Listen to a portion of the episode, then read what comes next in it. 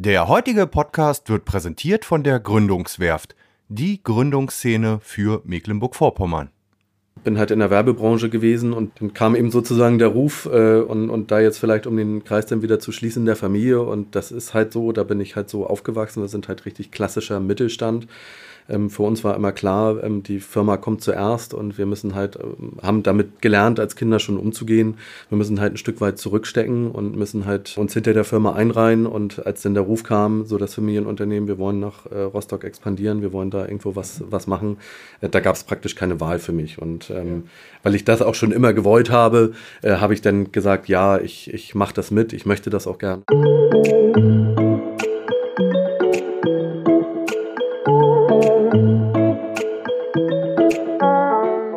Wenn einmal der Familienbetrieb ruft, sind häufig auch die Kinder gefordert.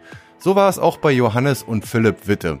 Während Philipp den Stammbetrieb in Gettorf bei Kiel übernahm, gründete Johannes mit seinem Vater Christian 2009 in Bentwisch die WE3 Elektrotechnik Witte GmbH und führten das Traditionsunternehmen durch alle Höhen und Tiefen.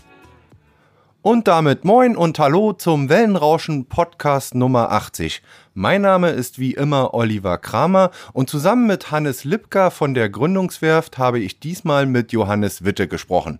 Der Diplomkaufmann führt seit 14 Jahren ein erfolgreiches Unternehmen für Elektrotechnik in Bentwisch bei Rostock. Neben dem Bau von Schaltschränken und Klemmkästen für die Industrie hat sich der Betrieb auf die Fertigung von Kabelbäumen spezialisiert.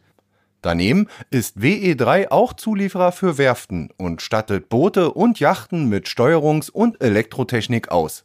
Im Wellenrauschen-Podcast erzählt Johannes, wie er den Umstieg vom Marketingprofi zum Geschäftsführer eines Handwerksbetriebs meisterte und den Familienbetrieb durch diverse Krisen führte. Ob Corona-Pandemie, Lieferengpässe oder Fachkräftemangel, Johannes begegnete den Problemen immer mit norddeutscher Gelassenheit und versuchte das Unternehmen mit innovativen Ideen in die Zukunft zu führen. Apropos, ganz nebenbei gründete Johannes ein weiteres Startup, das mobile Fitnesscontainer entwickelt und produziert. Was sich hinter 40 Feet Fitness verbirgt und welche Ideen Johannes noch in der Schublade hat, das alles hört ihr jetzt im Wellenrauschen Podcast Nummer 80 mit Johannes Witte gute Unterhaltung. Herzlich willkommen, liebe Leute, im Wellenrauschen Podcast. Äh, heute natürlich wieder unterstützt und gepowert von der Gründungswerft. Ähm, heute mit unserem Gast Johannes Witte, Geschäftsführer von der WE3 Witte Elektrotechnik GmbH aus Bentwisch. Und äh, wir wollen heute sehr viel über das Gründen vielleicht von traditionellen äh, oder auch ja traditionellen Unternehmen sprechen, aber auch vielleicht ähm, Gründen von Startups und da einmal wieder quer äh, durchgehen. Erstmal Herzlich willkommen, Johannes, dass du da bist. Hallo, schön, Hallo. dass ich hier sein darf. Und natürlich herzlich willkommen, Hannes. Oh Gott, das ist heute hier schwierig. Von der Gründungswerft, äh, der mich heute wieder hier unterstützen wird als mein Co-Host. Ja. Wie steigen wir heute ein? Ähm, Johannes, äh, wir haben natürlich ein wenig vorher äh, zu dir, wie bei allen Gästen, recherchiert und ähm, ich äh, schätze mal, dass bei dir so ein bisschen auch ähm, der Name Programm ist, weil du den deinen zweiten Namen äh, Adolf von deinem Opa äh, im Namen trägst und äh, der hat ja damals angefangen sozusagen sein Geschäft äh, zu gründen nach dem Krieg. Ja, wahrscheinlich auch mhm. aus mhm. wenig dann viel mhm. gemacht. Äh, aus dem Nichts, wenn man so will, das Unternehmen aufgebaut. Erzähl mal selbst, ähm, ist das bei euch so ein bisschen in der Familie alles über Generationen ja jetzt schon so drin?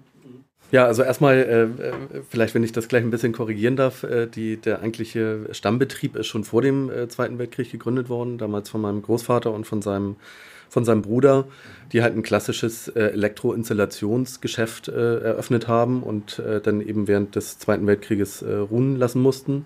Und nach dem Zweiten Weltkrieg haben sie halt wirklich in der Nachkriegszeit angefangen, Radios zu reparieren, Radios auch selber zu bauen. Ähm, und äh, naja, so im, im Wiederaufbau, sag ich mal, mitzuhelfen und Installationsarbeiten zu machen. Ja.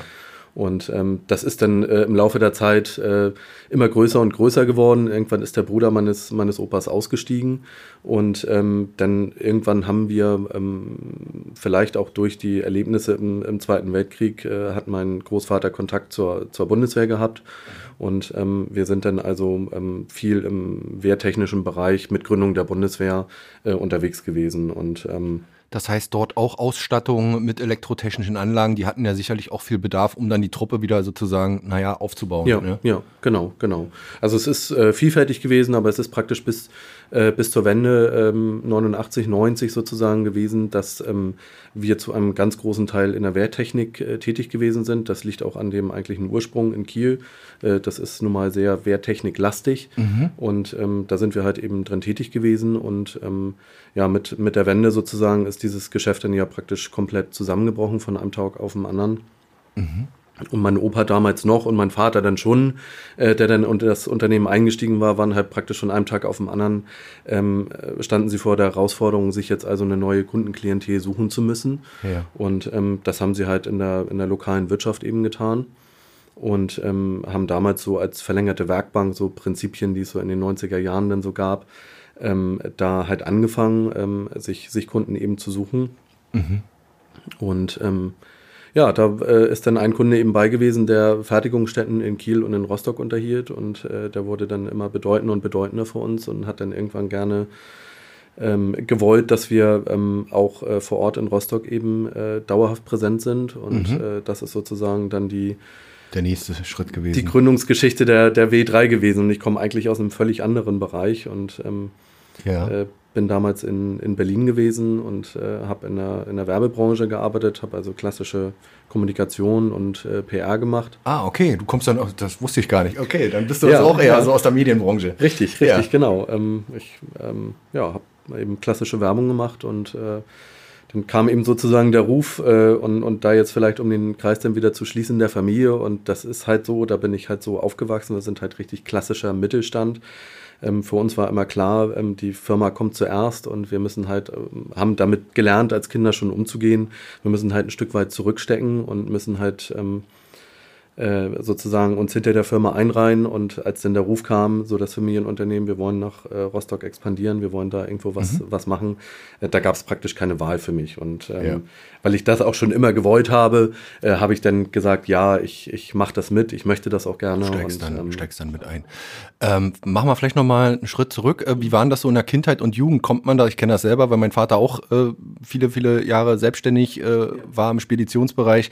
Ähm, ja, irgendwie wird man als Kind schon, äh, nicht mal als Jugendlicher, als Kind da schon mit reingeworfen, so nach dem Motto, fahr mal hier mit und, und später mit anpacken und so weiter. Äh, bist du da auch mit in Berührung gekommen, so in diesem Bereich Elektrotechnik? Und wenn ich jetzt nochmal höre, so nach dem Krieg, ihr habt sogar Radios gebaut, das interessiert mich natürlich auch nochmal. Ähm, das kriegt man äh, zwangsläufig mit, ne? Ja, ähm, also es ist immer so ein bisschen aufgeteilt gewesen zwischen mir und meinem Bruder. Mein Bruder ist richtig so ein, so ein Techniker, äh, mhm. so, ein, so, ein, so, ein, Bastler, möchte ich mal beinahe sagen. Und äh, ich bin halt eher der, der Kaufmann. Äh, ich habe ja auch äh, BWL studiert. Und äh, für mich war immer diese Schiene eher interessant. Und ich habe schon mit, mit 12 oder 13 hatte ich so ein, so ein Abonnement vom, vom Handelsblatt und habe halt äh, äh, schon, als ich es dann durfte, nachher, als ich alt genug war, äh, mit Aktien gehandelt und so weiter. Das ist schon immer so mein, mein Thema gewesen. Cool. Und ähm, ja. Ähm, ich kenne mich da auch nach wie vor ganz gut aus und, und bin da auch nach wie vor interessiert dran und nehme viele, viele Dinge eben mit. Und das ist halt für mich so mein Teil des Unternehmertums halt gewesen. Weniger das Technische, sondern mehr das eigentliche Unternehmertum eben.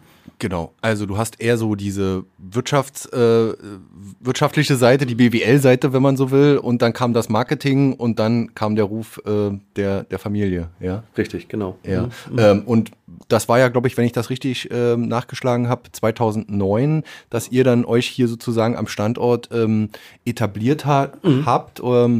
Zusammen, glaube ich, noch anfangs äh, zu dritt oder? Ähm, genau, mein ja. Vater, mein Bruder und ich, ja. Genau. Mhm. Und ähm, wie, wie leicht oder wie schwer war, fiel es dir denn dann sozusagen? Ähm, klar, man hat vielleicht immer noch so ein bisschen die, mh, hm, nicht Hängematte, das falsche Wort, vielleicht so ein bisschen so den Auffangbecken des, des, des, der Familie, ne? aber gleichzeitig war es ja für dich was Neues, so als Selbstständiger äh, Verantwortung zu übernehmen. Ähm, also im ersten Schritt war es äh, äh, durchaus eine Herausforderung, nicht unbedingt eine, eine negative, aber ich ähm, habe halt damals, ins, damals in Berlin gewohnt, ähm, bin halt in der Werbebranche gewesen und bin dann halt, äh, äh, sag ich mal, ein bisschen aufs Land gezogen, möchte ich mal sagen, nach Rostock ähm, und äh, bin dann halt ins Handwerk gegangen. Das waren schon zwei völlig unterschiedliche Welten und das hat auch ein bisschen gedauert, ähm, bis ich mich da, bis ich mich da reingefunden habe. ähm, einfach so im Alltag auch irgendwie äh, die Dinge, weil es ja auch ganz andere Menschen sind, mit denen man zu tun hat, ganz andere Vorgänge und, und ähm, ganz andere Herangehensweisen. Und das war am Anfang äh, wahnsinnig spannend für mich. Aber es ist natürlich so, äh, wie du gerade sagtest, ich bin halt irgendwo da auch aufgefangen worden. Mein Vater hat äh, damals schon 30 Jahre Berufserfahrung gehabt in dem Bereich. Der hat natürlich mit einer ganz ruhigen Hand immer mal äh, sozusagen die Banden aufgezeigt und hat mich so in gewissen Bahnen irgendwie gelenkt. Und äh, 2014 ist mein Bruder dann auch äh, nachher mit dazugekommen, als er dann mit dem Studium fertig war sodass wir dann natürlich beide auch so ein bisschen vor ähnlichen Problemen standen. Ich hatte dann wiederum ein bisschen mehr Erfahrung als er, mhm. aber wir haben das äh, alle drei sozusagen gemeinsam irgendwie mit uns, mit uns ausgemacht. Und Wie es dann äh, so ist, man ergänzt sich. Ähm, ist denn der äh, Vater heute noch im Unternehmen drin oder hat er sich mittlerweile so ein Stück weiter auch zurückgezogen? Nee, nee, nee. Also der ist äh, ganz viel auf dem Wasser, auf seinem Segelboot und genießt, äh, genießt seine, seinen, seinen wohlverdienten Ruhestand und das ist, ist auch okay so. Ähm, äh, er ist natürlich immer da, wenn wir mal eine Frage haben, dann antwortet er auch drauf und mischt sich aber sonst in das Alltagsgeschäft äh, überhaupt nicht mehr ein und ähm, ist, da, ist da wirklich raus. Und ich bin mit meinem Bruder im engen Kontakt. Mhm. Äh, er ist ja sozusagen im Stammbetrieb im, im, äh, in Kiel. Wir sind also, die Unternehmen sind beide wirtschaftlich vollkommen unabhängig voneinander. Ja. Ähm, wir sind halt hier in, in Benfisch eben ansässig und zahlen auch hier unsere Steuern und, und alles. Aber wir bedienen halt die gleichen Märkte und wir treffen uns natürlich auch manchmal, manchmal auch tatsächlich auch als Mitbewerber auf dem Markt. Äh, okay. das haben wir auch schon gehabt, dass wir dann ähm, bei, bei denselben Kunden sozusagen auf der Matte stehen. Ähm, aber ähm, wir arbeiten natürlich auch viel zusammen und unterstützen uns hier und da mal, wo es halt notwendig ist. Genau. Wie löst man das denn? Also, wenn man jetzt mit seinem Bruder so um das gleiche Projekt ringt? Ähm, ja, ja gut, das, man, einer muss dann, ne? oder einer darf dann, oder? wir, wir, kennen das, sag ich mal, vielleicht auch schon ein bisschen aus der Kindheit. Wir sind anderthalb Jahre nur auseinander oder, oder äh, knappe zwei Jahre auseinander. Ähm, wir sehen das dann halt so ein bisschen sportlich. Wir haben halt auch früher in der gleichen Fußballmannschaft gespielt so. und äh, äh, sind halt beide sozusagen gleichzeitig dann eben äh, miteinander erwachsen geworden und kennen das halt. Ne? Wir ähm, haben immer schon gleiche Freundeskreise gehabt und ähm, ja, wir sehen das dann eben einfach sportlich und es möge das dann der bessere gewinnen. Ist der äh, gesunde ja. Konkurrenzkampf ja. unter Brüdern. Richtig, genau. Den ja, man von früher. Ja? Dadurch, dass wir halt auch beide aus völlig unterschiedlichen Richtungen kommen. Er ist halt äh, äh, Elektroingenieur und ich bin nun eben halt Betriebswirt äh, haben wir halt beide auch unsere Vor- und Nachteile. Und ähm, das ergänzt sich eben manchmal ganz gut. Und dann gibt es eben den einen Kunden, der ähm, mehr auf das anspringt und der andere, der mehr auf das anspringt. Ne? Nun gehöre ich auch zu den Menschen, die eher so sind, also ihr seht es gerade nicht, aber die, der mit den zwei linken Händen und er da auch ähm, äh, im, im, im, nee, nicht im theoretischen Bereich, im schreiberischen Bereich ja eher so unterwegs ist. Äh, und ähm, bei dir ist es ja nun jetzt nicht so, aber ähm, vielleicht kannst du uns mal erklären, ähm, was, was euer Kerngeschäft ist, was ihr so äh, tut, wo, welche Kunden aktuell zu euch ähm, gehören. Und äh, ich habe natürlich im Vorfeld ein bisschen recherchiert. Klar, Schaltschränke, das sagt mir auch was. Und ich kann mir auch vorstellen, bei Industrieanlagen äh, haben die ein bisschen andere Dimensionen, als wenn man da so ein kleines Schaltschränkchen vor seinem Haus zu stehen hat. Ähm, äh, was, was ihr so tut, äh, mhm, umreißt mhm. das mal. Ähm, also wir verstehen uns als äh, Systementwickler und Systemlieferant. Ähm, das heißt also, ein Kunde kommt meistens zu uns und hat ein irgendwie geartetes elektrotechnisches Problem. Und das meistens eben aus dem, aus dem industriellen Umfeld. Ähm, und wir ähm, grenzen dieses Problem ein und versuchen das Problem für uns greifbar zu machen und gemeinsam mit dem Kunden irgendwie zu definieren und versuchen dann dieses äh, Problem ingenieurstechnisch zu lösen. Das ist der erste Schritt sozusagen. Ähm, das ist das Konzeptionelle.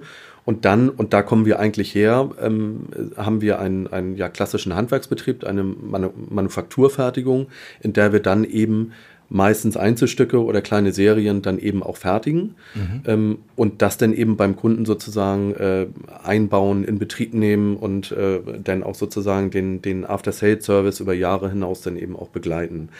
Ähm, das, was für uns eben wichtig ist, wir haben tatsächlich eben als, als Schaltschrankbauer angefangen. Ähm, das ähm, machen wir heute auch noch, aber das ist ähm, ein immer kleiner werdender Teil unseres eigentlichen Businesses. Das, mhm. was eigentlich drumherum geht, ist die Konzeptionierung, äh, die Branchen, in denen wir drin sind, äh, die Erfahrung mit einzubringen. Das ist unser eigentliches Thema. Und ähm, da ist es auch tatsächlich im Laufe der Jahre so gewesen, ähm, dass wir nicht nur äh, die Schaltschränke eben machen, sondern auch ähm, immer mehr in den Bereich Kabelkonfektion reingegangen sind, mhm. vor allem in Kabelbaumfertigung, wo also eben äh, sag ich mal, für die gesamte Lösung oder die ganzheitliche Lösung eben auch nicht nur das eigentliche Gehirn sozusagen, sondern auch die Muskeln drumherum und die Nervenstränge, wie wir dann immer sagen, die, die Kabel eben dann mitgeliefert werden. Genau. Wer sind so eure große Kunden? Ich habe gelesen, natürlich seid ihr auch im Boots-, Yacht- und Schiffbau mhm. Äh, mhm. tätig. Das ist das, was du vorhin erzähltest, äh, ja. damals äh, mit der die Kontakte zur äh, Bundeswehr bzw. zur Marine. Ja. Vielleicht flammt das hier auch immer mal äh, ab und an auf. Ähm, sind das auch so Bereiche?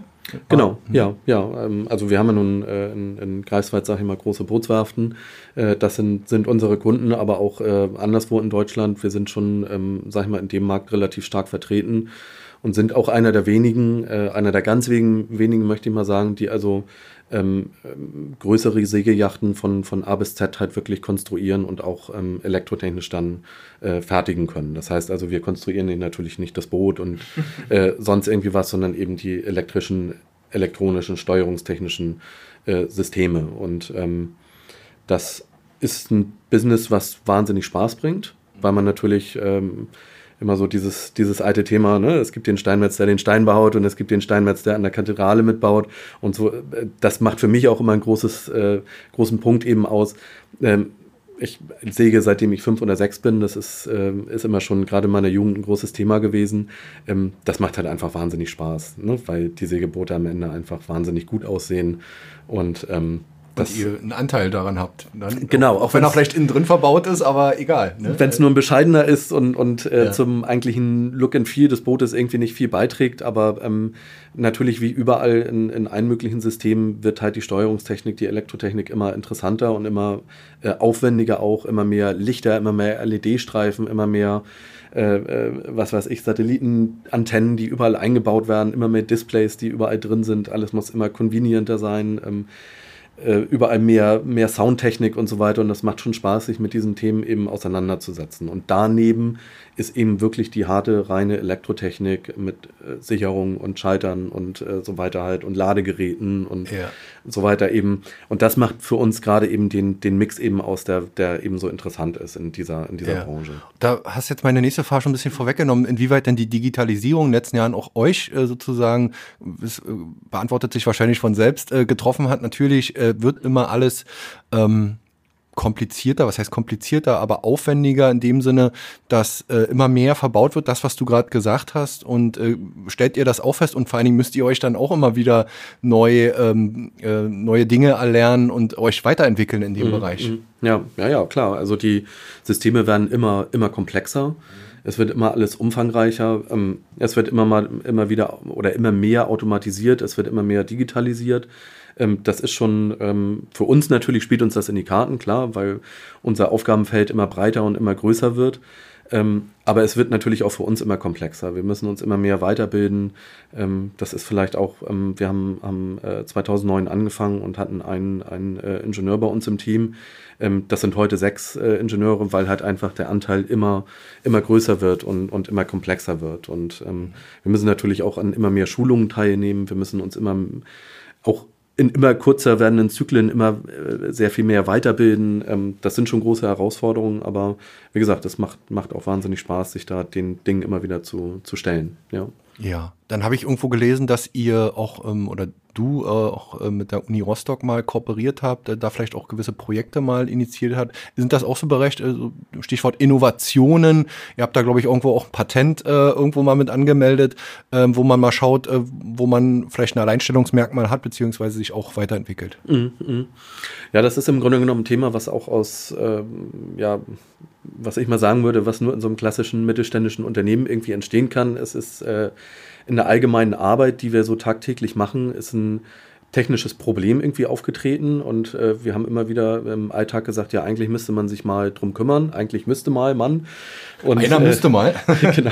Und haben, haben wir damals einen, einen äh, ganz tollen Vertriebsberater gehabt, der immer ganz viele Leute hier auch äh, aus Rostock zusammengebracht hat.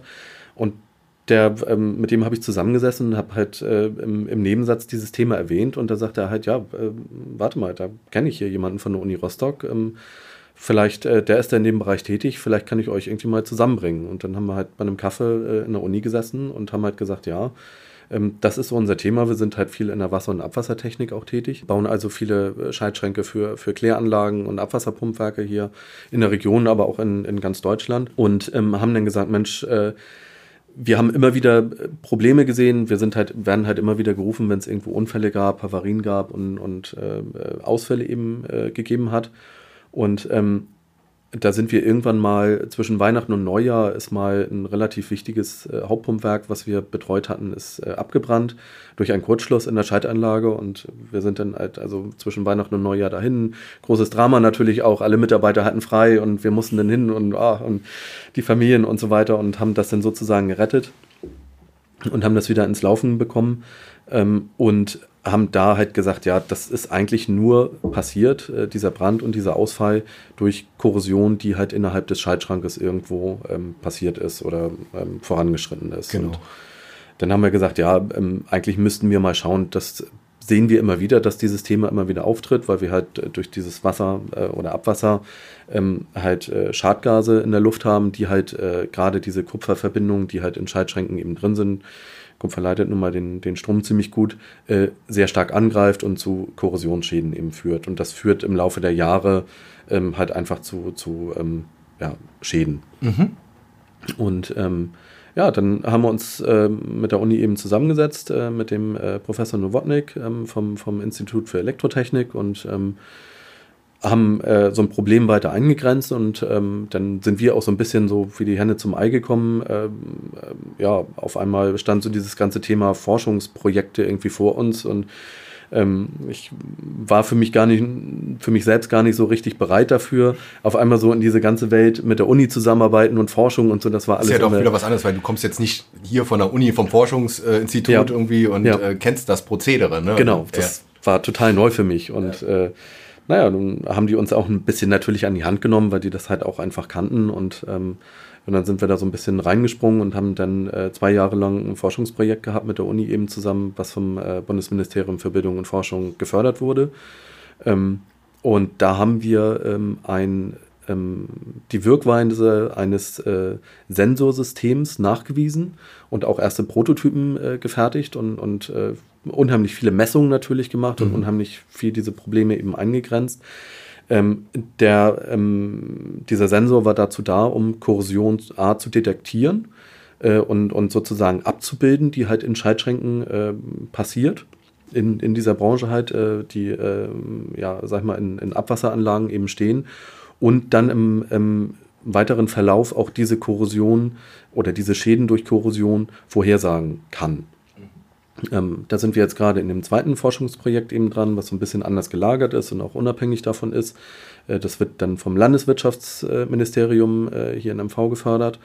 Ähm, und da sind wir ähm, mit mehreren Partnern eben auch dabei, ähm, ein Machine Learning-Programm äh, zu entwickeln, sodass eben diese Schäden vorhergesagt werden kann. Und das eigentliche Ziel ist es eben mal, äh, dass unsere Kunden ein relativ kostengünstiges äh, System eben in ihren Schaltschränken anbringen können, an verschiedenen Orten eben in diesen Anlagen und äh, eben ja, sag ich mal, schädliche Entwicklungen vorhersagen können. Das ganz große Thema oder das Buzzword ist, ist dann äh, Predictive Maintenance, ähm, dass wir halt, äh, äh, sag ich mal, Schäden erkennen, bevor sie halt zum Problem werden und bevor sie zu Ausfällen führen ähm, weil wir gerade in der Abwassertechnik auch unheimlich viel mit Verfahrenstechnik und mit Biologie und so weiter zu tun haben.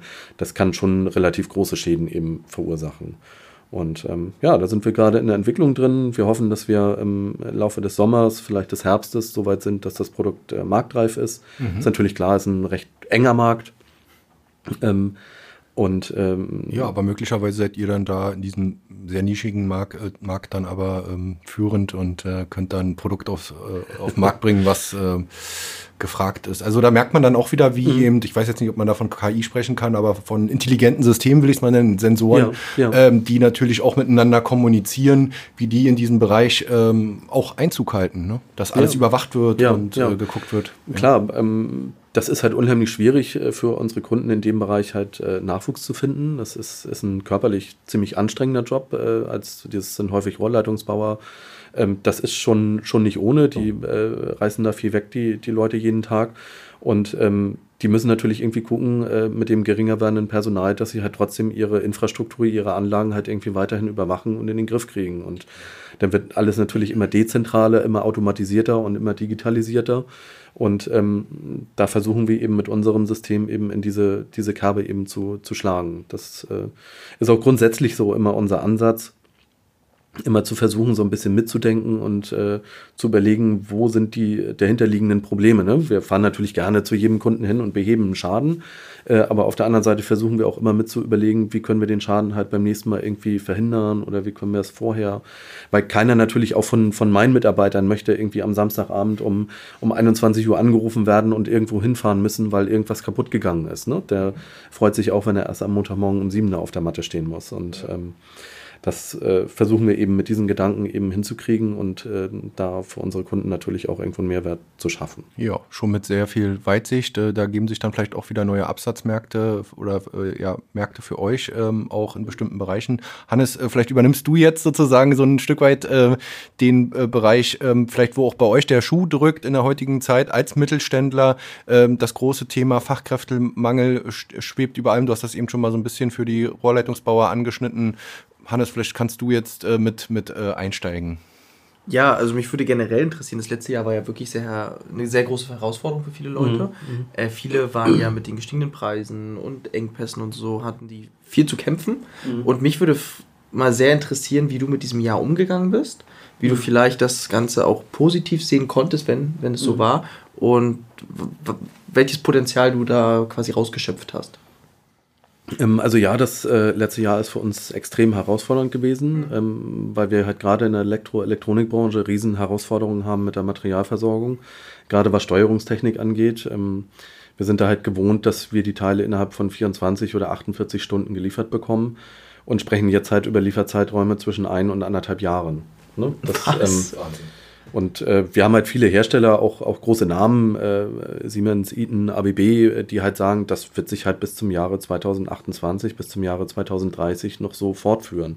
Weil die Berge an, an Produktionsrückständen, die da entstanden sind, halt einfach nicht äh, vorher aufholbar sind. Und mhm. das hat gerade für uns, äh, sag ich mal, unser gesamtes eigentliches Businessmodell ähm, ein bisschen auf den Kopf gestellt, weil wir mhm. viele, viele kleinere Kunden hatten. Ich mag das auch unheimlich gerne äh, mit, mit äh, auch so Menschen zusammenzuarbeiten, die ähm, ja halt auch gerne tüfteln, die vielleicht zwei, drei, vier Anlagen pro Jahr bauen, ähm, die, die ähm, wirklich mit Herzblut eben dabei sind.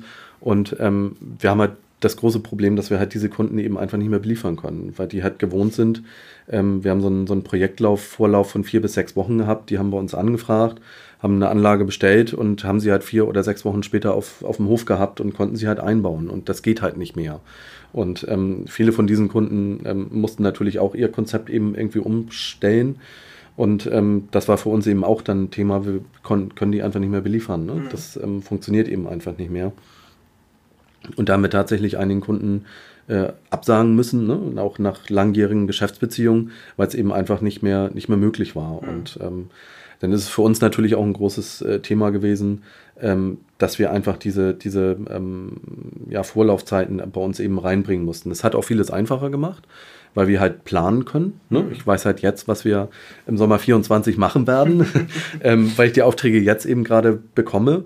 Ähm, das macht es für uns einfacher, aber ähm, wir müssen natürlich auch ähm, ja, die Dinge dann auch so langfristig eben im, im Blick behalten und ja, da gab es unheimlich viele, viele Herausforderungen. Es hat natürlich auch mit, mit äh, Finanzierung zum Beispiel zu tun, ähm, weil wir eben gewohnt sind, dass wir ähm, innerhalb kurzfristigen Zeiten eben Geld ausgeben und auch die Einnahmen wieder haben. Und heute geben wir halt einen Teil des Geldes eben heute aus und bekommen eben erst anderthalb Jahre später die Einnahmen wieder. Das ist äh, nicht nur für uns, das ist für das gesamte Handwerk eine Riesenherausforderung, aber eben in unserer Branche, so glaube ich zumindest, besonders besonders schwierig. Und ähm, es ist ja nicht nur das, es kommen ja auch viele Probleme zusammen. Wir haben ähm, zum Beispiel im, im März 22 einen großen äh, Corona-Ausbruch bei uns äh, in der Werkstatt eben gehabt. Klar, äh, wir können kein Homeoffice machen. Ne? Äh, die, das geht schon aus arbeitsschutzrechtlichen Gründen nicht.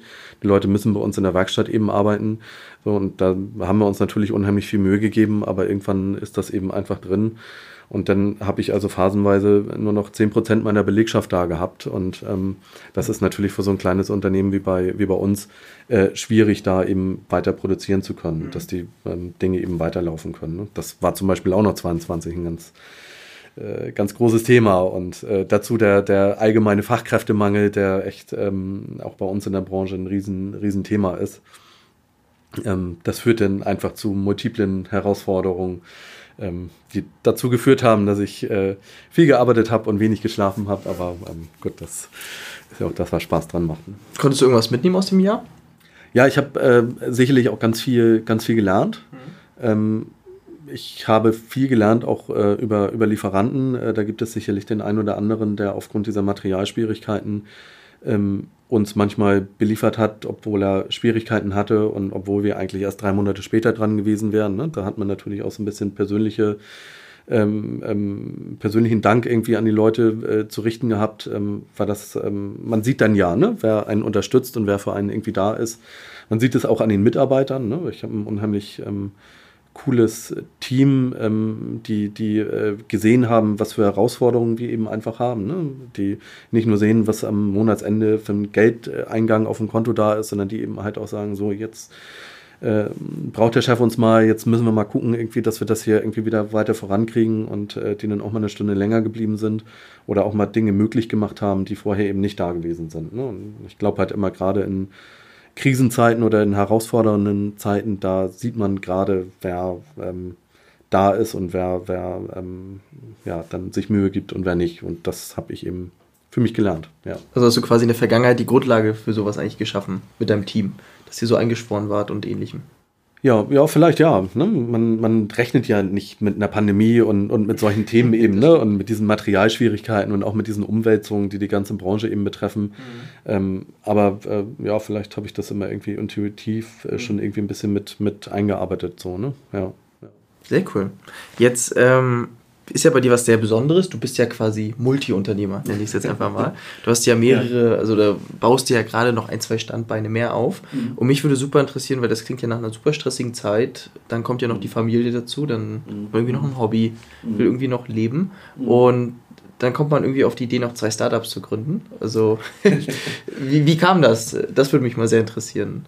Ähm, also grundsätzlich bin, bin ich auch schon immer so ähm, viel interessiert an, an vielen verschiedenen Themen gewesen. Also ich bin jetzt nicht so jemand, der sich so ganz tief in, in Dinge irgendwie reinarbeitet. Ähm, natürlich muss ich das im Rahmen meines Jobs manchmal, äh, aber ähm, das ist jetzt nicht so unbedingt mein, mein, äh, meine Lebensaufgabe. Ich bin immer schon eher weit interessiert gewesen, so der, der Generalist. Und ähm, habe auch das natürlich in, in der WE3 immer schon gelebt. Ne? Also wir arbeiten in vielen verschiedenen Branchen. Typischerweise fokussiert sich so ein, so ein äh, Projektgeschäft dann irgendwann auf eine Branche. Das haben wir wenig oder, oder gar nicht. Ähm, wir sind halt sehr breit aufgestellt ähm, und das macht mir unheimlich viel Spaß, weil ich eben auch einfach diese Ab Ab Abwechslung und auch Herausforderungen immer irgendwie brauche. Und ähm, ja, das, äh, sag ich mal, das erste Startup, die, die äh, Vicorex, so nennt sich das, ist halt, äh, sag ich mal, aus diesem Forschungsprojekt eben heraus entstanden. Mhm. Das war am Anfang irgendwie einfach, ich sag mal, interessant für uns, aber natürlich ist, äh, dafür bin ich auch Unternehmer äh, oder zu viel Unternehmer, als dass ich nicht natürlich auch irgendwie ein Marktpotenzial da drin irgendwie sehe. Ähm, aber das ist, hat sich im Laufe der Zeit einfach irgendwann entwickelt und nun sehen wir eben, dass der Markt da ist und dass das interessant ist. Ja, natürlich muss ich das aufgreifen. Ne? Und natürlich wollen wir da irgendwie was draus, draus machen. Und ähm, das ist eben das, das erste Thema gewesen. Und, äh, das, das, ist jetzt diese Sensorengeschichte, von richtig, der wir gesprochen genau, haben. Ja, ja, Um, um das Thema Korrosion drehend und so weiter. Da, ähm, ja, ja. Ach, das läuft gar nicht über, eure, ähm, über die W3. Nein, nee, nee, das ist äh, losgelöst davon, weil auch die Branchenkreise zu unterschiedlich sind, die Mechanismen zu unterschiedlich sind und ähm, wir sind da, wie gesagt, auch noch nicht so weit. Ne? Wir ähm, sind noch in der Vorbereitung, sind noch in der Entwicklung und parallel läuft natürlich auch der ganze Aufbau des, äh, des Business eben erst langsam an das wird so ein Thema, sage ich mal, vor allen Dingen für 2024 ähm, dann, dann werden. Okay. Ja, und das zweite Thema, das äh, zweite Startup ist im Grunde genommen auch da wieder so ein bisschen äh, so typischer Mittelstand, so aus einem Mangel heraus irgendwie entstanden, aus einer persönlichen Geschichte. Ähm, ich habe ähm, während äh, der Corona-Zeit und eigentlich auch schon immer ähm, viel, viel Sport gemacht, mhm. Äh, viel Fitness und ja, man durfte halt nicht ins Fitnessstudio gehen. Ich äh, hatte damals ein äh, Personal Trainer, äh, zu dem ich dann nicht mehr hin konnte. Und ich habe dann bei meinem Sohn im Kinderzimmer äh, vor dem Laptop irgendwie gehangen und habe dann rumgehampelt und Übungen gemacht irgendwie und habe halt irgendwie gedacht, ach, das ist irgendwie auch alles Mist. Und äh, eigentlich würde ich gerne irgendwie ähm, zu Hause so, so eine Art ähm, Fitnessstudio haben, so, so einen Fitnessbereich irgendwie. Mhm. Und ähm, hab, naja, ne, das klappt dann auch irgendwie nicht. Und meine Frau wollte dann jetzt auch nicht da irgendwie so eine Handelbank im Wohnzimmer stehen haben und ähm, anstatt der Couch. anstatt der Couch, genau richtig. Und habe dann halt überlegt, was man da irgendwie draus machen könnte. Und anbauen, ja, kamen wir halt irgendwie so auf, auf modulare Lösungen und waren wir relativ schnell bei, bei einem Container, mhm. ähm, bei einem klassischen Seekontainer. Und dann habe ich halt einfach überlegt, mir so einen Seekontainer zu kaufen. Kriegt man ja so gebraucht auf dem Markt, um mir da halt irgendwie so ein Fitnessstudio reinzubauen und irgendwie naja, äh, ist dann abends mit einem, mit einem guten Kumpel, den ich schon so aus Sandkastenzeiten äh, kenne, so beim, beim Bier dann so eine Idee irgendwie entstanden, ja, lass uns das auch irgendwie ein bisschen cooler machen, hier ein bisschen Holz und kann man ja viel draus machen und so. Und ähm, ja, wenn das irgendwie für uns interessant ist, dann kann das ja auch irgendwie für andere interessant mhm. sein. Und ähm, dann haben wir ein bisschen recherchiert und äh, haben ein bisschen vorbereitet und ein bisschen gemacht und getan und sind dann nachher im Laufe der der letzten zwei Jahre zu einem Konzept gekommen ähm, und auch zu einer, zu einer Zielgruppe, zu einem, zu einem äh, Marktbereich, wo wir halt gesagt haben, ja, das ist interessant für eine gewisse äh, Gruppe an Menschen. Natürlich ähm, äh, ist das alles nicht ganz günstig und, und äh, auch ein relativ kleiner Markt, aber der Markt ist definitiv da. Okay. Und äh, wir haben jetzt halt so ein Konzept entwickelt, wo wir ähm, einen, einen Fitnessbereich, eine Fitness-Area in einen äh, 40-Fuß-Seekontainer hereinbauen. Mhm ähm, den sozusagen nur als Grundlage nehmen. Das ist alles äh, klimatisiert. Es ist von innen äh, alles ausgestattet mit, mit hochwertigen Fitnessgeräten mhm. und äh, es ist alles von innen mit Holz ausgebaut. Es ist gedämmt. Es sieht wirklich äh, gut aus und ähm, haben ja das so als Konzept eben entwickelt, dass es modular ist, dass es ähm, äh, beweglich ist und dass äh, Leute sich das eben halt einfach in, in den Garten stellen können. Ja. Das wäre jetzt meine Frage gewesen. Also äh, mega Idee. Habe ich noch nirgendwo gesehen oder gehört? Tatsächlich oder, nicht, nein. Äh, äh, ich war jetzt so auf die Home-Lösung, ne? aber klar, Platz, im, selbst wenn man ein Haus hat, ist, ist ja das Haus ist ja immer voll. Also ich kenne das von uns äh, mit der Familie und dann sagt die Frau, na, da, was willst du denn da noch reinbauen oder sonst wie? Der Ansatz wäre, dass du dir ein Home-Fitnessstudio, voll ausgestattetes, quasi dann als Containerlösung anliefern lässt sozusagen und ja, das Schöne ist, weil es halt weiterhin beweglich ist, man braucht ja. halt keine Bauanträge und so diese Das wäre jetzt noch meine Frage gewesen, ob wie das baurechtlich aussieht. Nicht, dass man da zum Bauamt muss und äh, sagen wir mal, das ist ja dann kein neues Gebäude, mhm. sondern es ist ein Container in dem Sinne. Äh, da ist es nicht, ist nicht problematisch, sage ich jetzt mal. Nein, das ist halt nicht fest verbunden und äh, ein Gebäude muss halt fest verbunden sein mit dem Untergrund und das ist halt nicht, es wird nur oben drauf gestellt. Mhm. Wir brauchen einfach nur einen ganz normalen äh, äh Schuko-Stromanschluss und ähm, das ist es im Grunde genommen gewesen gewesen. Kein Wasseranschluss, kein gar nichts. Ähm, und damit ist es halt weiterhin beweglich und kann jeden Tag entfernt werden und dann braucht man halt keine Bauanträge und, und gar nichts. Und ähm, das macht es natürlich einfach und unkompliziert. Ja. Ähm, weil nach einem Umzug kann man das Ganze eben entsprechend mitnehmen. Ähm, und ähm, der, der weitere Vorteil ist eben einfach, dass keine Anschränkungen sozusagen in dem eigentlichen Wohnraum oder sowas halt irgendwo gemacht werden müssen. Ne? Das, ähm, man kann das natürlich auch, weiß ich nicht, nach fünf Jahren, wenn man dann kein Fitness mehr machen möchte, kann man das auch weiterverkaufen. Äh, insofern ist das ähm, ja doch für eine gewisse Klientel, glaube ich, ganz interessant. Bei mir rattert es jetzt schon wieder, ne? Ich, ich gucke jetzt schon wieder, wo könnte man das überall einsetzen? In deinem Garten.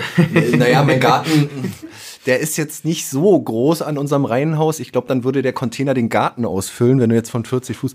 Aber egal, ähm, für gewerbliche Nutzung ist das vielleicht eigentlich auch cool. Ich meine, Hotelketten oder so, ne? Ja, ja, oder auch für ja. Mitarbeiter. Also ich meine, dass Firmen sich das Ding, Stimmt. die haben ja genug Platz vor ihrer Haustür, äh, da ihren Container reinstellen, damit die Mitarbeiter da sich äh, fit halten können. Stichwort BGM, ne? Ach, der also, Mittagspause Pause oder so ist nicht. Genau, äh, äh, da mal schnell reingehen, äh, ja, und äh, ein paar, paar Einheiten ziehen und dann äh, wieder frisch an den Arbeitsplatz äh, zu, zurückkehren. Ne? Also das, das, aber. ich kenne so einen Gesundheits... Ich bin gerade so ein bisschen rum, weißt du? ich kenne ich kenn so einen Gesundheitscoach aus Mannheim, der viel so Unternehmen beibringen möchte, mhm. äh, wie man ähm, die Mitarbeiter fit hält oder wie man das fit mhm. mit einbinden kann in den Arbeitsplatz, weil das mhm. ganze Tag auf dem, am Stuhl sitzen ist ja wirklich gesundheitsschädigend. Vielleicht kann man ja mit dem mal quatschen. Mal gucken. Ich mhm. hau den mal an. Aber finde ich eine sehr coole Idee.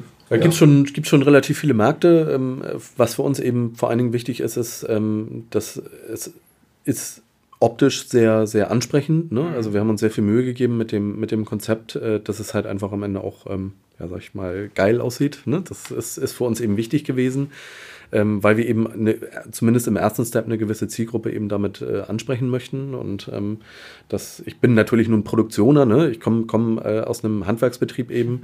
Äh, das haben wir ganz gut im Griff, sag ich mal ähm, und stehen jetzt tatsächlich so vor den, vor den Schritten, ähm, die, die äh, erste Lösung tatsächlich in die Realität eben umzusetzen. Mhm. Äh, wir haben eine ganze Menge Interessenten eben auch, aber ähm, klar, wir müssen natürlich auch gucken, äh, dass wir das äh, Ganze eben finanziert kriegen, dass wir das Ganze gestemmt kriegen, dass wir das ganze Thema äh, Marketing und Sales äh, irgendwie in den Griff kriegen und dass wir so diesen, diesen ersten Anlauf eben, eben schaffen. Und an dem, an dem Schritt stehen wir eben gerade. Ne? Sehr cool. Und wie kommt man gerade in so vermeintlichen Krisenzeiten dazu, genau da denn jetzt nochmal zwei neue Projekte anzugehen? Es ist dieses generelle lösungsorientierte, was dir über die Jahre quasi in der Praxis auch sehr geholfen hat, was mhm. irgendwie gekommen ist über die Jahre als Unternehmer oder welchen Gedanken hattest du dahinter? Weil ich kann mir auch vorstellen, dass viele Leute gerade mhm. in den mhm. letzten Jahren eher etwas zurückhaltender waren, auch mit neuen Ideen und ähnlichem. Erstmal gucken, müssen erstmal gucken, wie das alles läuft. Mhm. Und wenn man da jetzt, sag ich mal, so reingeht und auch in die Praxis direkt, mhm. das ist ja schon ein anderes Verhalten, als man es jetzt vielleicht kennt. Ähm, ja, ich glaube grundsätzlich immer eine Krise, ähm, das ist immer so schnell gesagt, das ist immer, glaube ich, so ein, so ein makroökonomisches Thema. Ne? Das ist immer so, ein, so, eine Gesamtsicht auf das Ding, auf, auf die wirtschaftliche Lage, auf die allgemeine wirtschaftliche Lage, ja, und dann ähm, geht es vielen vielleicht auch schlechter als noch einem Jahr vorher oder sowas. Ähm, aber die mikroökonomische Sicht, also wie sieht das jetzt gerade für mich aus, das kann ja eine ganz andere sein. Ne? Es kann viele äh, Branchen geben, die auch während der Corona-Zeit gebeutet wurden und die Riesenprobleme hatten. Und ähm, es gibt aber auch eine ganze Menge Branchen, die davon sehr profitiert haben. Und ähm, Deswegen bin ich da ähm, grundsätzlich aber auch der Meinung, man, man soll ja immer in, gerade in Krisen gründen, ja. äh, weil dann hat man die schlechte Zeit schon hinter sich. Äh, ist ja auch bei der WE3 so gewesen. Ne? Wir haben 2009 angefangen, das war damals so die Lehman Brothers äh, Bankenkrise. Ja.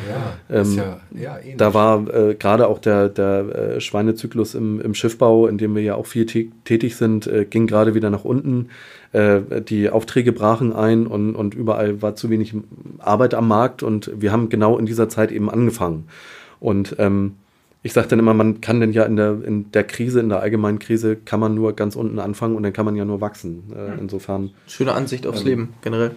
Ist natürlich in solchen Zeiten, auch gerade jetzt, so, äh, wo, wo wir ähm, mit, mit unserer Finanzierung eben stehen, manchmal natürlich eben schwierig, weil in solchen Zeiten das äh, Geld natürlich nicht ganz so locker sitzt wie in anderen Zeiten. Ja. Liest man und hört man ja auch überall, äh, dass die VCs da ein bisschen zurückhaltender geworden sind. Und ähm, natürlich ist das auch ein Problem für uns, aber ähm, wir glauben, wenn wir jetzt, ähm, sag ich mal, einen gewissen Market Share irgendwo erreichen können, dass wir dann in den Zeiten, in denen es wieder besser läuft, ähm, auch ganz vorne ran sind. Man hat ja stellenweise noch viel weniger Konkurrenz, sag ich mal. Ne? Richtig, genau. Durch ja. die man sich durchsetzen muss.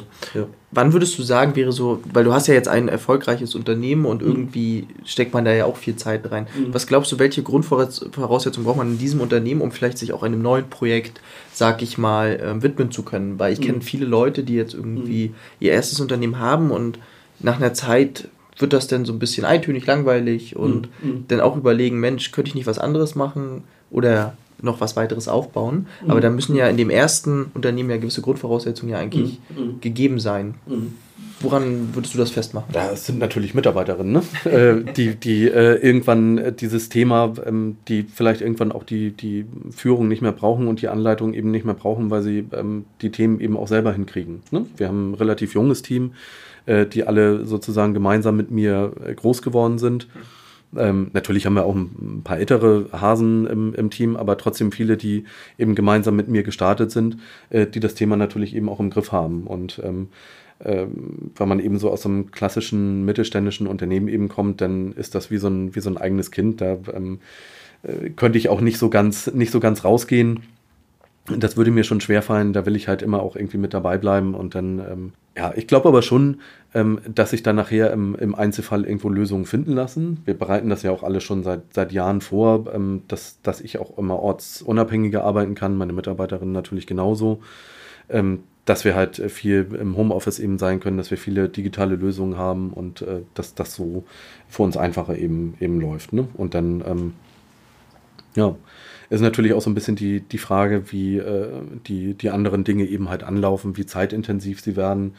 Ähm, zurzeit mache ich das so, dass ich ähm, so, ein, so, eine 4-1-Woche habe, also äh, vier Tage im, in der WG3 arbeite und einen Tag mir versuche, äh, Zeit für andere Themen eben zu nehmen. Mhm. Und ähm, das klappt auch ganz, ganz gut eigentlich. Das ist ja jetzt ein großes Thema die letzten Monate gewesen, die berühmte Vier-Tage-Woche, wobei man ja sagt, äh, du machst ja an dem Tag nicht immer nur vielleicht Familie und frei, sondern eben, wie du sagst, dich anderen Projekten mhm. zu, zu widmen. Wie schwer ist denn das, da die Disziplin zu halten? Ich bin versuche jetzt mir auch ein bisschen mehr naja, von der Organisation, von der Wochenorganisation ein bisschen mich zu straffen und mir vielleicht auch mal Stunden oder Nachmittage dann freizuschaufeln für ganz bestimmte Themen, mich in Ruhe damit zu beschäftigen. Ist das so, wo du sagst, das sollte man mal versuchen? Ja, das ist auch ähm, vielleicht auch nochmal zurückkommt auf, auf deine Frage, Hannes. Mhm. Ähm, das ist auch was, was ich äh, in den letzten Jahren gelernt habe. Das ist so, so ein bisschen der, der Fokus. Mhm. Ähm, ich habe das äh, früher äh, immer irgendwie privat dann auch das Handy dabei gehabt und dann kam nochmal eine E-Mail und dann nochmal schnell geantwortet und nochmal schnell und im Urlaub auch nochmal und das tue ich nicht mehr ich fokussiere mich und konzentriere mich dann auf eine Sache und so ist es eben auch mit den äh, unterschiedlichen Unternehmen oder mit den unterschiedlichen Projekten. Ich fokussiere mich dann eben und sage eben, heute ist W3-Tag und dann ist auch wirklich W3-Tag und dann bin ich auch voll dabei. Äh, und heute ist ein Urlaubstag und dann bin ich auch voll im Urlaub drin.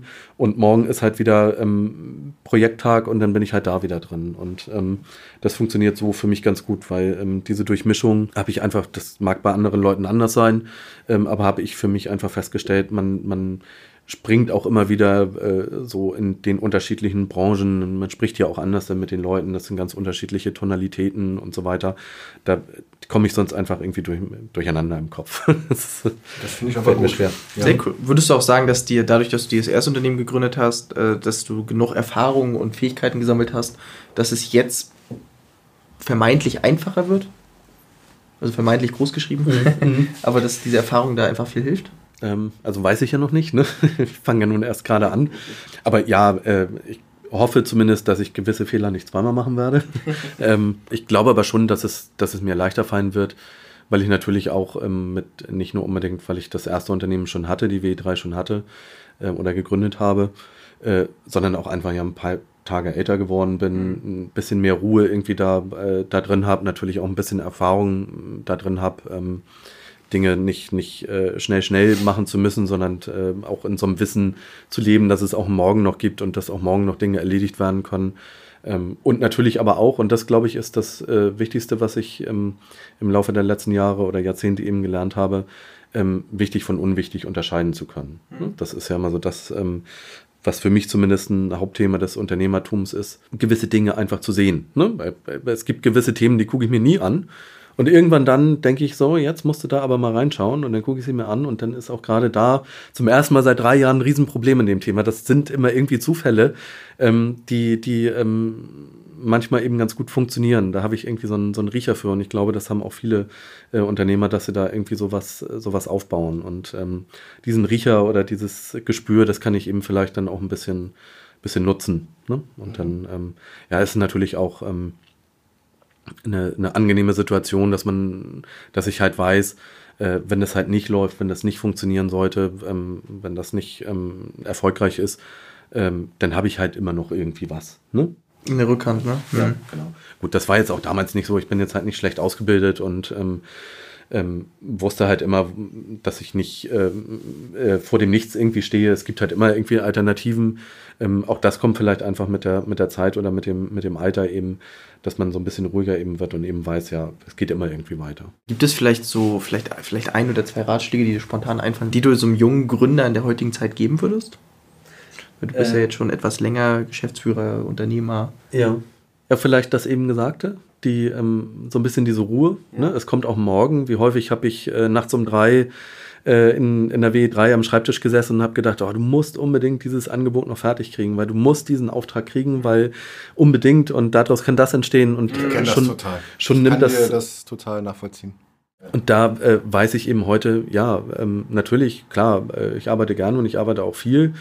Und ich bin, bin auch mit viel Herzblut dabei, aber trotzdem weiß ich heute, dass selbst wenn diese Chance eben vorbei ist und ähm, ich eben abends um, um äh, 10 eben sage, nee, jetzt, jetzt reicht es eben auch, ähm, dass trotzdem morgen oder übermorgen oder auch nächste Woche oder nächsten Monat trotzdem wieder eine neue Chance kommt, ein neues Projekt, eine neue Anfrage. Es geht immer irgendwie weiter. Und ähm, diese Ruhe, die äh, wünsche ich auch, auch anderen, die hätte ich gerne gehabt. Mhm. Und ich hätte vielleicht auch damals gerne, gerade äh, als ich das gegründet habe, äh, ähm, da äh, nannte man das noch nicht Startup, äh, sondern da hat man dann eben kleine Firma gesagt oder äh, ich weiß nicht was. Ähm, da gab es halt diese ganzen Strukturen eben noch nicht, diese ganzen Netzwerke, ähm, wie eben zum Beispiel die, die äh, Gründungswerft oder eben auch andere. Ähm, da war es immer relativ schwierig, weil ich halt immer, egal wo ich war, halt immer der, der Kleine war, der Junge war. Ich war nun auch gerade damals erst 28 ähm, und ähm, hatte wenig Erfahrung eben auch in der, in der Branche. Und ähm, ja, da ähm, wäre es schön damals gewesen, wenn ich so ein bisschen diese Gewissheit gehabt hätte, es gibt auch noch morgen, es gibt auch noch eine nächste, eine nächste Chance, ne, wenn mir das jemand hätte sagen können. Ne? Ja. Stimmt, da warst du mit relativ vielen, also damals im handwerklichen Betrieb waren ja auch bestimmt zum Durchschnitt eher die Älteren, ne? Mhm. sich dazu durchzusetzen, ist bestimmt sportlich. Ja, war auch ein Thema, äh, gerade weil ich natürlich nun auch fachlich nicht äh, unbedingt mitreden kann. Ja. Also ich habe schon äh, natürlich klar Familienunternehmen, ich habe mit zwölf oder sowas meinen ersten Schaltschrank gebaut ähm, für fünf Mark am Tag äh, an, an, Lohn sozusagen äh, habe ich dann mitgeholfen und habe natürlich auch während der Schulzeit immer äh, gearbeitet und auch während des, äh, während des Studiums. Ähm, ich war da schon halt immer irgendwie mit dabei, aber mir fehlte halt das, äh, ja, das ähm, Hintergrundwissen, das, das äh, ja, fachliche Wissen fehlte mir eben einfach und da habe ich aber, glaube ich, dann irgendwann auch äh, durch das Engagement, was ich eben dann gezeigt hatte, äh, irgendwo auch ein bisschen den, den Respekt von den älteren Kollegen dann eben bekommen und ähm, dann hat das auch irgendwann, irgendwann funktioniert. Ja. Aber am Anfang war das durchaus, durchaus ein Thema, ja. Also quasi Taten sprechen lassen. Genau, ja. Ich bin auch immer so, äh, so, ein, so ein Typ, ich äh, versuche jetzt nicht allzu viel ähm, ähm, über, über das, was ich so mache, ähm, zu reden, sondern ich versuche eben einfach die Dinge zu machen und andere dann eben erkennen zu lassen, wie, was sie davon und ihre eigene Meinung eben bilden lassen. Und das klappt immer ganz gut. Okay. Ja. Sehr, Vielleicht sehr sympathisch. Als allerletzte Frage, wo soll Johannes Witt in fünf Jahren stehen? Was soll sich ändern? Ja, ist eine gute Frage, ja. Ähm, tja. Vielleicht werden wir genau fünf Jahren diesen Podcast drehen und über die letzten fünf Jahre reden. Die zweite Folge. Was, was haben wir dann? Dann ist äh, 2028. Ach Gott. Ja, ja. Ähm, also erstmal bin ich dann schon Ende 40, stelle ich gerade fest. bin ich hoffentlich noch ein bisschen, bisschen ruhiger irgendwie geworden. Und ja, natürlich würde es mich, äh, würde es mich wahnsinnig freuen, äh, wenn, wenn äh, die WE3 weiterhin funktioniert. Mhm äh, auch mit diesen äh, allgemeinen Aussichten, die da so ein bisschen auf uns, auf uns zukommen äh, in, der, in der Wirtschaft, ähm, wäre es halt sicherlich schön, wenn wir da äh, durch die äh, aufkommenden Schwierigkeiten irgendwo ganz gut, ganz gut durchkommen, mhm. wenn wir das Geschäft natürlich weiter ausbauen können und ähm, auch jetzt nach, ähm, nach 14 Jahren natürlich noch ein bisschen weiter intensivieren und auch stabilisieren können. Ähm, wenn wir coole Projekte gemacht haben in, in den Zeiten, ähm, das wäre sicherlich eine schöne, schöne Sache, ähm, wenn, wenn äh, ich ähm, viele von den Mitarbeitern weiterhin äh, als, als Begleitung sozusagen habe, ähm, weil da äh, wirklich viele gute Leute bei sind, äh, mit denen ich auch wirklich gerne zusammenarbeite, wenn die halt äh, dabei bleiben würden. Ähm, das wäre sicherlich auch eine schöne Sache und dann ja, würde es mich natürlich wahnsinnig äh, freuen, wenn die beiden Startups, äh, Vicorex und äh, Fortifit Fitness, wenn das funktionieren würde und äh, wenn wir ähm, die ersten Anlagen sozusagen verkaufen konnten und äh, glückliche Kunden am Ende des Tages haben. Ja, ja. So ein schöner, ein schöner Ausblick. Ich bin da immer so ein bisschen anders. Wenn mich jemand fragt, immer, wo willst du in fünf Jahren, dann überlege ich immer ewig ähm, und denke so, naja, ich lasse das immer, also ich will nicht sagen, ich bin jetzt irgendwie, also klar stecke ich mir Jahresziele so, ne, aber ich bin jetzt kein Typ, der sagt irgendwie so in zehn Jahren oder so, ähm, du bist ja auch eher so, Hannes, ne? dass du sagst, in zehn Jahren möchte ich das oder das. Äh, Definitiv. Äh, ja. Und in fünf Jahren möchte ich, dass da so ein Container in deinem Garten steht. Ja, dann, dann äh, machen wir mal eine Gartenparty. ja, mit, äh, im mit Container. Fitness, mit Fitness-Einheit. Sehr schön. Johannes, wo, wo, wo können die Leute, die Hörer dich erreichen, wenn sie jetzt einen von diesen drei Sachen, die wir jetzt von dir gehört haben, also das Unternehmen und die beiden Startups ähm, vielleicht auch Interesse an dir haben, dich mal treffen wollen, dich mal kontaktieren wollen, wo bist du so erreichbar? Ja, wie das heute nun mal so ist, ne? Am besten natürlich übers äh, gute alte Internet, ähm, äh, über unsere Websites, also alle drei Unternehmen, sowohl die WE3 als auch äh, Vicorex als auch äh, Fortifeed Fitness haben eigene Websites. Äh, da bin ich jeweils, äh, jeweils erreichbar. und stehe natürlich für, für alle Fragen dann immer gerne, gerne zur Verfügung. Aber du bist auch bei LinkedIn mit Sicherheit und äh bei allen sozialen Netzwerken, ja, natürlich, klar, ja, ähm, muss, muss natürlich irgendwie heute, ähm, ich bin auch in äh, eine ganze Menge ähm, Netzwerken äh, immer unterwegs, weil ich das auch unheimlich gerne mag. Ich bringe unheimlich gerne Leute irgendwie zusammen, ähm, auch mal ohne meinen eigenen Vorteil, ähm, weil es mir einfach Spaß bringt und weil ich auch einfach glaube, dass das ähm, ähm, meine Aufgabe ist, ähm, da so ein bisschen immer zu vermitteln und Leute zusammenzubringen. Also äh, auf den diversen Netzwerkveranstaltungen äh, in und um äh, Rostock in ganz MV immer gerne, aber natürlich auch gerne im Internet auf den sozialen Medien. Ja. Sehr, sehr cool. Dann bedanken wir uns äh, bei Johannes Witte von der WE3 Witte Elektrotechnik GmbH aus Bentwisch ähm, für das coole Gespräch, die coolen äh, Einblicke und vielleicht auch Motivationen für den einen oder anderen Gründer, ja, da an der Stelle genau weiterzumachen. Vielleicht kann der ein oder andere heute auch was mitnehmen. Danke dir auch, Hannes, äh, heute, dass du wieder dabei warst und ähm, ja, viel, viel Erfolg für dieses Geschäftsjahr. Vielen Dank, hat mir super viel Spaß gemacht. Danke.